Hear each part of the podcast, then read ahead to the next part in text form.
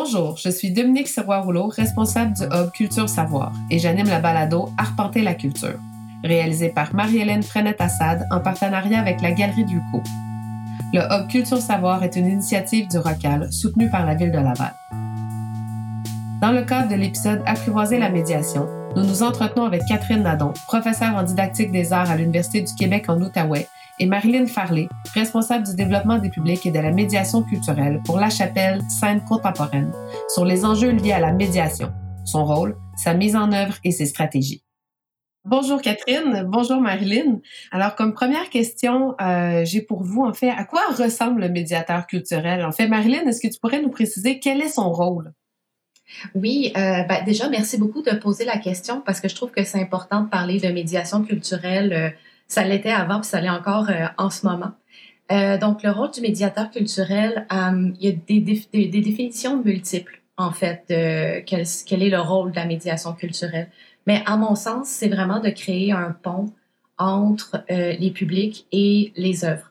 Donc ça, ça peut se faire de différentes façons. On va élaborer là-dessus, mais c'est vraiment, je pense, de faire en sorte que cette rencontre-là puisse avoir lieu et qu'elle puisse euh, être euh, euh, générer vraiment une, une rencontre, un dialogue, une discussion et éventuellement même des actions. Catherine? Ben, en fait, son rôle, comme le, comme le bien énoncé Marilyn, c'est de créer des ponts, créer des liens et d'aller à la rencontre de différents publics. Donc, le médiateur, vraiment, sa polyvalence et son respect pour justement la diversité des publics là, euh, doit nécessairement être mis de l'avant. Est-ce que vous pouvez m'en dire plus sur euh, les approches types du médiateur culturel, voire même les approches euh, innovantes? On en est où aujourd'hui avec la médiation culturelle? Donc, ben, en fait, peut-être que quand on parle de médiation culturelle, on a en tête la traditionnelle visite commentée où, en tant que public, on se déplace dans un lieu, dans une institution. Il y a quelqu'un qui nous reçoit, nous fait euh, faire un tour un peu euh, euh, des points forts de ce qui est présenté par une visite un peu formatée. Je dirais qu'aujourd'hui, on est beaucoup plus dans des approches dialogiques qui favorisent finalement la discussion, la conversation. Donc, on en est moins euh, dans un médiateur qui déverse un savoir. Euh, maintenant, c'est plutôt ensemble, le médiateur euh, et les visiteurs et les participants qui co-construisent un sens. Oui, tout à fait. Puis, j'ajouterais à ça aussi qu'il y a toutes sortes d'approches possibles. Donc, il y a des médiateurs, des médiatrices qui œuvrent dans les institutions culturelles en tant que, que professionnels qui travaillent auprès des publics. Mais il y a aussi des approches, je dirais, un peu plus hybrides. Donc, par exemple, des médiatrices et médiateurs qui sont aussi artistes, puis vont porter les deux casquettes. Euh, il y a aussi des personnes qui œuvrent dans la médiation culturelle, qui vont toucher également à la médiation sociale ou à la médiation intellectuelle euh, dans leur pratique. Donc, ce que ça veut, ce que ça signifie, c'est qu'il va y avoir des dialogues avec les œuvres d'art, mais aussi euh, des participants ou des citoyens ensemble. Euh, puis ça peut aller même parfois vers des questions d'ordre plus euh, philosophique, par exemple, ou politique même. Comme Marilyn vient tout juste de le décrire, hein, dans des approches très horizontales où finalement là, la collaboration, le la, participation euh, des visiteurs, euh, elle est valorisée parce que c'est ce qui constitue l'objet de médiation même, là, ce qui, va constituer même la forme euh, de la médiation. Ben, justement, Catherine, je, réponds, je rebondirais sur votre réponse on comprend en fait que la médiation, c'est quand même un équilibre délicat. En fait, on doit conserver un espace pour euh, l'interprétation libre.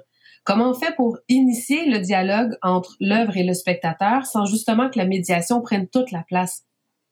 Oui, en fait, euh, comme je le mentionnais euh, plus tôt, euh, en fait, le médiateur, c'est pas lui le héros de l'histoire de la médiation. Là, il est plutôt un adjuvant qui va venir finalement là allumer des feux, qui va venir finalement allumer le spectateur en lui posant finalement quelques questions, sans trop intellectualiser la chose. On peut se référer là à la maïeutique de Socrate où finalement le philosophe pose des questions, des bonne question euh, pour justement aider euh, le, le, visiteur ou le participant là, à cheminer dans ses réflexions. Puis une bonne question, c'est quoi? C'est très large, mais euh, c'est une question justement qui se veut ouverte, où finalement le visiteur a plusieurs chemins possibles, plusieurs pistes possibles. C'est aussi une question qui va mobiliser, le, mobiliser pardon, euh, le, le visiteur euh, en sollicitant son intérêt. Euh, donc, il va pouvoir puiser dans ses connaissances antérieures en les actualisant, en l'appliquant à l'objet ou à l'œuvre d'art qu'on observe, qu'on analyse ensemble. Donc ça, c'est des façons euh, de finalement allumer le dialogue. Et Marilyn, en fait, comment on fait pour encadrer euh, la réception ou, euh, je poserai la question autrement, c'est-à-dire où la médiation doit s'arrêter? Euh, où la médiation doit s'arrêter? Oh, bonne question. Euh, ben, si on commence par parler d'encadrer, euh, si on sépare un peu la question en deux, euh, comment encadrer une médiation, selon moi, c'est, euh, puis euh, je pense que Catherine a bien démarré cette discussion-là tantôt, c'est de dire que le médiateur ou la médiatrice est pas le centre de l'histoire. il faut songer au fait que le centre de l'histoire, ça reste les personnes qui font l'expérience de l'œuvre peut-être pour la première fois, donc c'est les publics.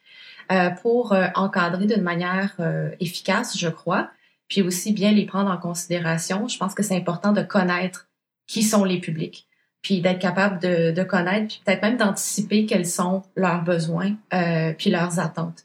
D'autre part, euh, où la médiation s'arrête, euh, selon moi, c'est que j'aurais tendance à dire qu'il faut éviter d'essayer de d'expliquer ou de surexpliquer une œuvre. Euh, J'aurais tendance à dire que quand on, entre dans des descriptions, des explications, quand on, commence à répondre avec des, réponses euh, fermées, on est plutôt de l'ordre de la transmission d'un savoir ou euh, d'une éducation, je dirais, assez classique, alors qu'avec la médiation, ce qu'on veut plutôt faire, c'est créer un dialogue, comme on l'a mentionné tout à l'heure, puis aussi donner les outils pour euh, que les visiteurs vivent une expérience. Donc, que ce soit avec euh, des œuvres littéraires, avec des œuvres en art visuel, avec la musique, je crois qu'il faut créer un espace dans lequel cette expérience-là elle peut être, elle peut être vécue. Puis il faut aussi partir de l'expérience euh, des visiteurs ou des personnes qui, qui rencontrent cette œuvre-là. Et justement, je, rebondis parce que vous l'avez mentionné, mais quels seraient les outils ou les techniques à considérer euh, si on veut avoir justement une médiation qui est, qui est actuelle, en fait, qui n'est pas passéiste ou qui n'est pas étouffante? Ben, c'est une grande question parce que selon moi, la médiation, c'est très contextuel. Donc, ça varie toujours en fonction de ben, quelle est la situation dans laquelle on se trouve, euh, quelle est l'œuvre, euh, qui sont les, les, publics, les personnes qui vont entrer en contact avec l'œuvre. Euh, où, où, où, où sommes-nous en fait? Est-ce qu'on est sur l'espace public? Est-ce qu'on est dans une institution?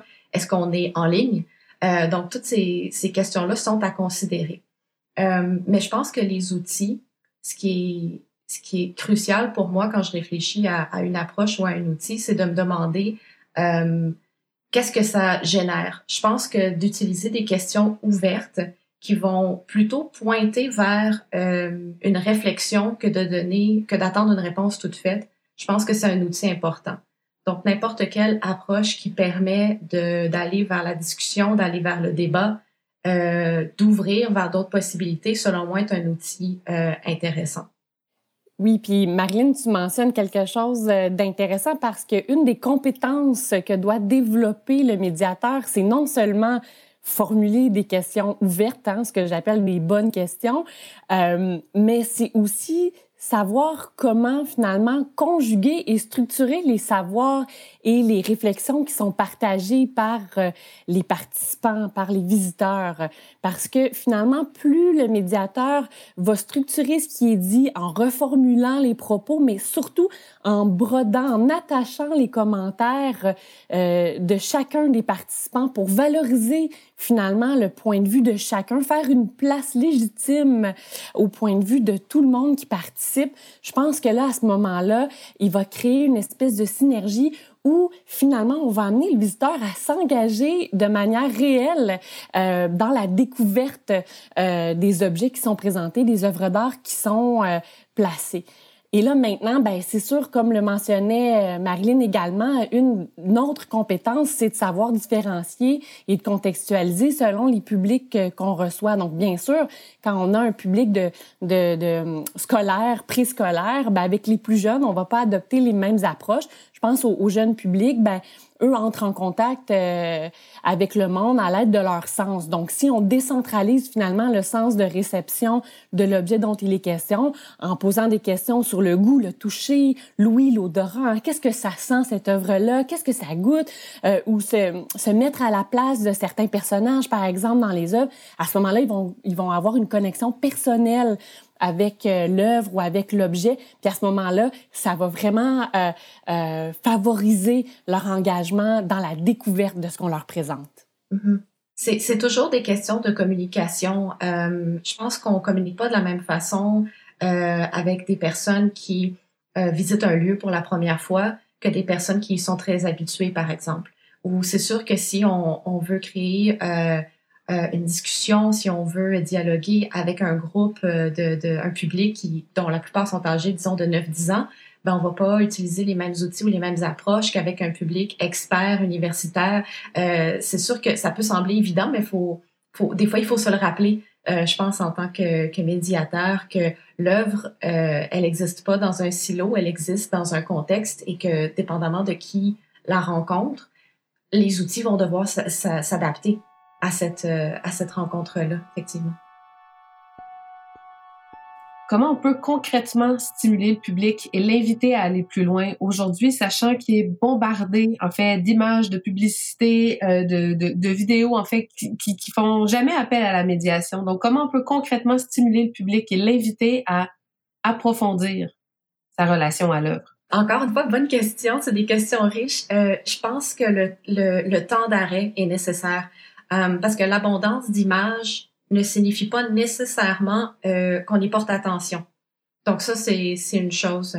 Euh, par exemple, quand on, est sur nos, appareils, puis qu'on est sur des sites où est-ce qu'on peut regarder des, des, vidéos, des images, scroller pendant des heures et des heures, notre attention n'est pas nécessairement fixée sur chacune d'entre elles. Euh, tandis que quand on est dans un contexte de médiation, je pense qu'un des objectifs, c'est de créer, c'est de créer ce moment euh, où est-ce qu'on se concentre. Euh, puis la concentration, ça veut pas seulement dire être passif et écouter. Au contraire, ça veut pouvoir dire être très actif dans la, dans la découverte d'une œuvre, mais de prendre le temps. De prendre le temps de, de, l'observer, de l'écouter, de la vivre, euh, d'y entrer et voir qu'est-ce que ça, ça génère. Mais pour ça, il faut aussi faire preuve d'écoute. Il faut voir qu'est-ce que qu'est-ce que le public en fait de cette expérience-là. Puis qu'est-ce que ce temps-là avec l'œuvre permet de, de créer. Oui, Marilyn, euh, j'abonde totalement dans ton sens. Puis pour revenir sur les propos de Dominique, le fait qu'on soit bombardé d'images, c'est effectivement peut-être un piège parce que, euh, en fait, on a une paire de yeux, on sait lire une image. Hein? Alors euh, que l'école, tout le système scolaire euh, euh, va mettre beaucoup d'emphase sur apprendre à lire, apprendre à, à, à compter, mais la littératie visuelle, hein, on prend, euh, on prend là, comme je dis, comme je disais, on prend pour acquis que comme tu as une paire de yeux, tu sais voir, tu sais donc regarder une image. Mais effectivement, pour développer la littératie visuelle, ça demande le temps d'arrêt que Marilyn euh, a mentionné. Et ben, c'est sûr qu'il y a des schémas euh, classiques là, pour développer la littératie visuelle. Euh, et ça, c'est basé là, sur des schémas, notamment qu'on a, qu'on a étudié en histoire de l'art, entre autres Panofsky. Là. Donc, on commence par bien décrire, centrer le regard hein, du, et, et de s'attarder à certains détails et les mettre en lien avec finalement un, un, un, l'ensemble de l'œuvre. Après ça, on passe à une certaine analyse. Qu'est-ce que ça veut dire? ça, et ensuite à une interprétation et ensuite à un jugement euh, critique. Donc, apprendre à voir demande un temps d'arrêt pour décortiquer, décrire et ensuite comprendre, analyser et porter un jugement. Ben, je suis aussi tout à fait en, accord. Je pense qu'on a euh, nos philosophies dans ce sens-là semblent aller dans, la même euh, dans la même direction. Puis pour rebondir sur la littératie artistique ou, visuel. Euh, c'est vrai que c'est quelque chose dont on parle, euh, je pense qu'on en parle encore assez peu. Ce qui est assez particulier étant donné que justement on vit tellement dans un un monde d'images puis un monde d'abondance euh, de tous ces stimuli qui, qui viennent vers nous. Mais euh, faire sens de ces images-là, peut être capable de les connecter aussi à une expérience vécue, euh, c'est c'est primordial dans, notre apprentissage du monde. Euh, puis ça s'arrête pas après l'enfance, selon moi, ça se poursuit. Euh, mais ça me fait un peu réfléchir au fait que la médiation, c'est aussi quelque chose qui peut être collectif. Euh, je pense qu'il y a une raison pour laquelle, même quand on n'assiste pas à une activité de médiation, en tant que personne qui allons dans un musée, une galerie, euh, euh, un concert, on peut choisir d'y aller en groupe ou avec plusieurs. Ben, enfin, dans le temps où on pouvait faire ce genre de choses, euh, on, on, pouvait choisir d'y aller euh, avec une autre personne plutôt qu'y aller seul. C'est qu'il y a une valeur aussi euh, au partage d'expériences, à la discussion, puis d'être en temps réel euh, en présence d'œuvres qui font en sorte qu'on réagit puis qu'on fait écho aux réactions des autres personnes aussi. Puis je pense que la médiation et euh, les médiatrices, médiateurs créent aussi ces, ces espaces-là où on va prendre le temps, où on va développer notre, euh, analyse, mais aussi prendre connaissance des réactions euh, d'autrui. Ce qui peut nous faire cheminer nous-mêmes dans notre compréhension d'une œuvre, mais dans la, compréhension de comment cette œuvre-là existe dans le monde.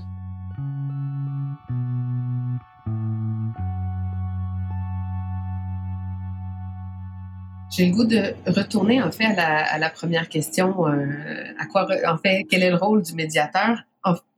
Au vu de ce que vous me dites là, euh, j'ouvrirai en fait la littératie euh, visuelle abordée par Catherine à la notion de littératie culturelle. Est-ce que le rôle du médiateur, ce serait pas justement de d'étoffer cette littératie culturelle? Ben, je sais pas si ta question est pertinente, mais je sais pas si je vais y répondre. Euh, mais en fait, une des fonctions, là, une des raisons pour euh, lesquelles on met en place des services éducatifs, c'est bien sûr dans un but de démocratiser la culture, c'est-à-dire d'être en mesure de rejoindre le plus de monde possible euh, par justement les, euh, les éléments qui sont euh, mis de l'avant par des institutions culturelles. Donc oui, euh, un des éléments euh, qui est très crucial dans la médiation, c'est la démocratisation de la culture par justement une, une fine adaptation des activités proposées à différents public. Donc, euh, bien évidemment, il ne peut pas y avoir une seule médiation, mais c'est vraiment des euh, activités qui sont euh, à l'emporte-pièce. en guise d'exemple, ben, on peut penser à des programmes comme le Musée des beaux-arts du Canada met en place des matinées pour les jeunes mères.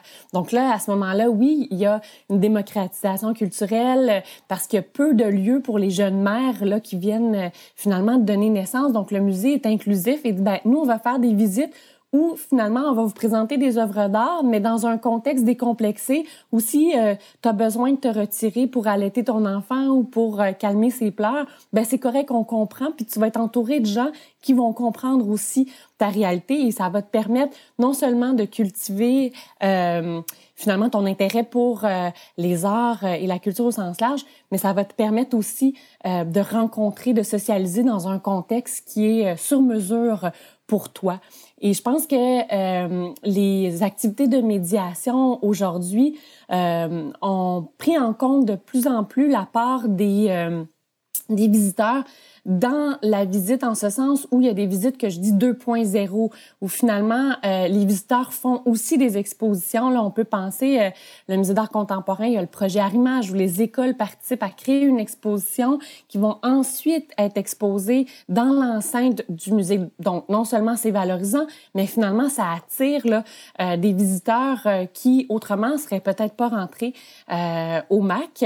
Et la même chose avec un, un projet du musée d'art de Joliette Joliette, hein, Prends ton envol, où on a travaillé avec des gens en réinsertion sociale, où eux-mêmes ont euh, travaillé là, à euh, réaliser une exposition et à être médiateur de cette exposition-là. Euh, je vais renvoyer la balle à Marilyn parce qu'en fait, toute cette notion-là de démocratisation culturelle, d'aborder des nouveaux contextes décomplexés pour permettre justement cette démocratisation-là, est-ce que la solution serait pas justement de s'orienter vers une médiation hors les murs, en fait, une médiation qui serait décontextualisée? Marilyn, est-ce que c'est possible? Est-ce que c'est préférable, envisageable? C'est, c'est une question qui me fait beaucoup rêver, ça, je l'avoue. Euh, puis que je trouve complexe, mais que je trouve super intéressante. Euh, qu'est-ce que ce serait ou qu'est-ce que c'est une médiation euh, hors les murs ou hors cadre? Est-ce que ça se peut euh, des médiatrices, des médiateurs qui opèrent à l'extérieur euh, des institutions? Et on, on, sait que ça se peut. Euh, ça pose des ça pose des grandes questions parce que les, les institutions c'est un cadre qui peut parfois être rigide, mais c'est aussi un cadre qui permet de rejoindre euh, les citoyennes, les citoyens, les publics. Donc, je pense qu'un des avantages de sortir un peu du cadre, puis même juste de sortir des murs euh, des institutions, juste de se trouver sur l'espace public. Je pense qu'un des avantages, c'est que je sens, en tout cas, qu'il y a des, des publics pour qui euh, c'est des situations où est-ce qu'ils vont être moins inhibés. Donc, ils vont se permettre davantage de s'exprimer euh, dans un contexte qui peut être moins formel, peut-être un petit peu plus près de des fois, il y a, des fois, il y a une distance, on dirait, entre euh, l'art qu'on peut rencontrer dans les institutions puis dans, l'art qu'on peut rencontrer euh, dans la vie de tous les jours. Je pense qu'il y a encore une distance. Donc, effectivement, quand on, quand on se met à être hors les murs, je pense que pour certains, ça peut être libérateur. Ensuite, la difficulté, ça devient ben, comment on va vers les gens si on n'a pas l'ombrelle ou la casquette, si on veut, de l'institution qui nous, qui nous amène? Euh, comment les gens viennent vers nous? Ça devient des, des pratiques un peu plus euh, indépendantes, j'ai envie de dire, puis hyper intéressantes. Puis d'ailleurs, les artistes médiateurs le font beaucoup, ça, mais ça devient de l'ordre de la pratique artistique, peut-être même de la performance. Donc, euh, c'est une grande question, mais je pense que surtout dans, dans les, temps qu'on est en train de vivre en ce moment, c'est nécessaire de se, de se la poser. Il faut qu'on trouve des alternatives à ce qu'on faisait jusqu'à maintenant ou qu'on réfléchisse à des, à des, plans B, plans C, euh, etc. Donc, je pense, je pense qu'il y a beaucoup de possibilités. Puis il faut réfléchir à comment le faire, puis comment faire en sorte que les gens connaissent ces initiatives-là, que ça se rende jusqu'à eux, euh, y aient accès et puissent aussi euh, s'exprimer sur les initiatives qu'ils aimeraient voir advenir. Pourquoi pas? Catherine, nous venons d'entendre euh, la vision euh, idéalisée, le rêve de médiation dans l'espace public selon euh, Marilyn. Je serais curieuse de vous entendre. Quel est votre rêve de médiation culturelle?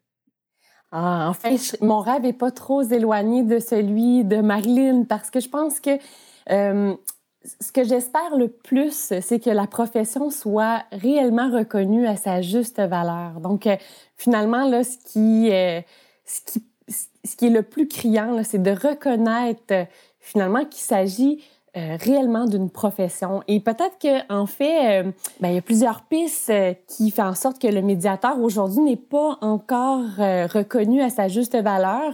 Mais peut-être qu'une des pistes, c'est finalement qu'il provienne de, de formations diverses. Hein.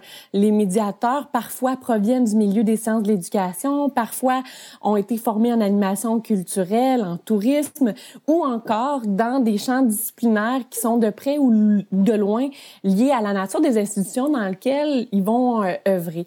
Donc, vraiment, je pense que euh, le coup de barre à donner pour atteindre mon rêve, c'est une pleine reconnaissance euh, de leurs compétences et de leur profession. Ça m'ouvre en fait à une question un peu, un peu difficile.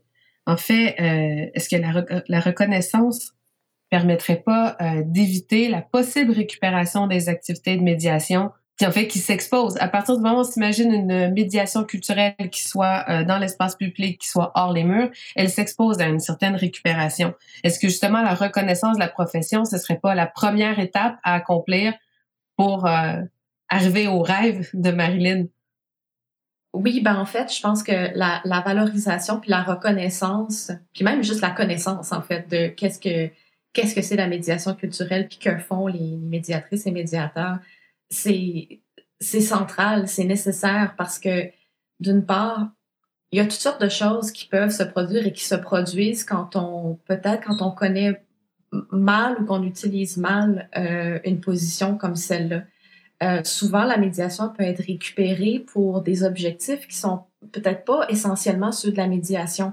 Euh, puis ça, ça peut arriver dans n'importe quel contexte. On confond parfois la médiation culturelle avec euh, des actions de marketing, alors que les objectifs dans les deux cas sont tout à fait différents. Oui, dans les deux cas, on essaie de rejoindre un public, mais je pense que d'un côté, il y a des visées très quantitatives, alors que de l'autre, les, visées sont qualitatives.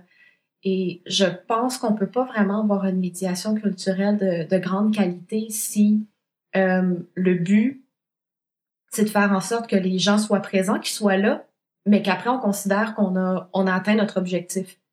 Oui, bien sûr, il faut que les gens soient là pour qu'il y ait médiation, mais il faut aussi créer toutes les conditions qu'on a décrites jusqu'à maintenant. Um, puis la reconnaissance, pour revenir à la reconnaissance de la, de la profession, ce que ça fait pour moi, si les, objectifs sont clairs et si les, les, capacités, les expertises des médiateurs sont claires, ça fait en sorte qu'on va revaloriser ce qui est fait en médiation culturelle, puis pas euh, chercher à faire en sorte que ça devienne quelque chose d'autre.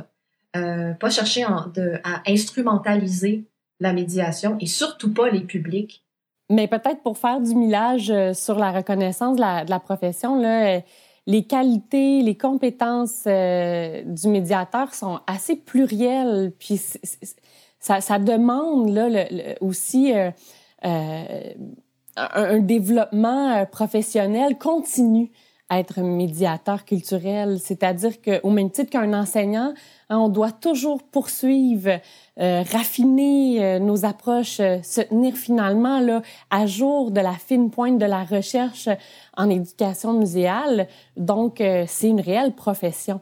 et quand je parle des qualités du médiateur, ben, pour en nommer là, quelques-unes, ben, c'est c'est sûr qu'on demande une polyvalence à, à, aux gens puisqu'ils font face à des, des publics variés euh, et on demande justement là d'affiner leurs euh, interventions pour répondre aux différents besoins d'une variété de publics. C'est pas rien. On leur demande d'être ouvert d'esprit, euh, d'être sensible euh, aux réactions du public. Donc vraiment, ils développent de grandes qualités qui méritent à être reconnues. Puis quand on pense aux différentes compétences, qu'est-ce que ça fait un, médiateur euh, culturel? Ben ça doit euh, justement euh, structurer puis accueillir les différents éléments de savoir que euh, finalement proposent les visiteurs qui viennent participer aux activités. Puis c'est souvent au médiateur que revient aussi la charge de de concevoir euh, et d'évaluer des outils de, de, médiation. Puis ces outils-là doivent être flexibles. Donc, en plus de les créer, ils doivent s'assurer qu'ils peuvent être différenciés facilement pour s'adapter aux différentes situations, aux différents contextes, aux différents publics. Il doit avoir un certain leadership, être capable de gérer un groupe quand les activités de médiation euh, sont effectuées à plusieurs.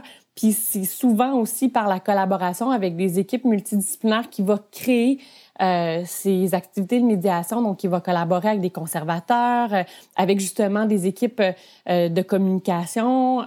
Donc voilà, puis tout ça en valorisant une éthique professionnelle. Fait que c'est vraiment pas rien s'engager dans une profession de médiateur. Alors, mesdames, pour conclure, qu'est-ce qui nous attend demain en médiation culturelle? Ben, je pense que la tendance est assez bien amorcée euh, en ce sens où on varie euh, de plus en plus les activités euh, de médiation culturelle. Hein. C'est pas, c'est plus un one size fit all. Donc à ce moment-là, on vient varier le plus possible les activités proposées pour rejoindre le plus de gens possible. Donc moi, je pense que cette tendance-là mérite à, être poursuivi. Puis c'est certain que euh, dans les situations comme une pandémie mondiale, euh, on n'a pas eu le choix de s'adapter. Et je pense que euh, cette idée-là de connecter avec les publics, voire même à distance, là, c'est quelque chose qu'on va voir de plus en plus. Je, pense que dans les dans les mois, les années qui vont venir, en tout cas, j'ai bon espoir que pour faire un peu du pouce sur ce qu'on disait tout à l'heure sur euh, la reconnaissance, que la profession puis que la pratique en général de la médiation culturelle va devenir, euh, va continuer de se transformer, mais va devenir aussi euh, plus connue, puis faire davantage partie de notre, de notre vocabulaire.